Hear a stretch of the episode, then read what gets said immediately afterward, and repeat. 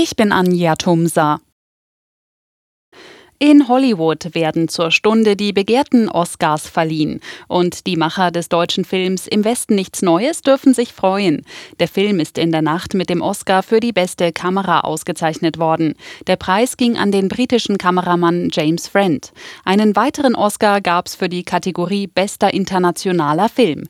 Der Antikriegsfilm ist insgesamt in neun Kategorien nominiert.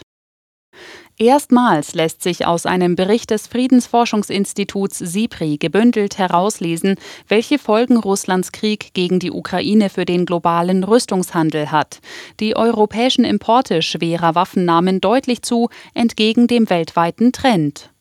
Seit dem Beginn des Krieges haben die europäischen Länder enorme Mengen an Rüstungsgütern gekauft, um die Ukraine zu unterstützen. Damit ist das Land 2022 zum drittgrößten Importeur von Großwaffen geworden. In Nord- und Südamerika und in Asien gingen die Importe allgemein zurück, nicht aber in Südkorea und Japan.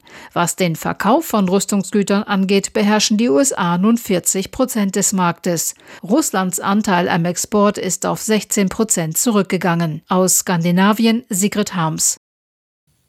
Bundeswirtschaftsminister Habeck hat die Pläne der neuen brasilianischen Regierung zum Schutz des Amazonas-Regenwaldes gelobt. Bei einem Besuch im brasilianischen Belo Horizonte sagte Habeck, das sei ein hoffnungsvolles Zeichen. Die Vorgabe der brasilianischen Regierung unter Präsident Lula ist es, das Abholzen des Regenwalds bis 2030 zu stoppen.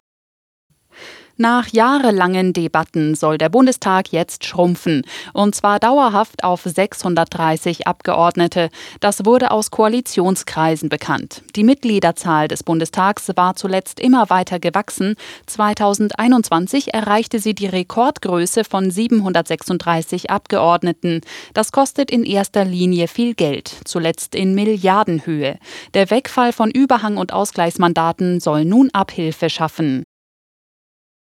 In der Fußball-Bundesliga hat Freiburg Hoffenheim mit 2 zu 1 besiegt. Damit steht Hoffenheim nach dem 24. Spieltag auf dem letzten Tabellenplatz.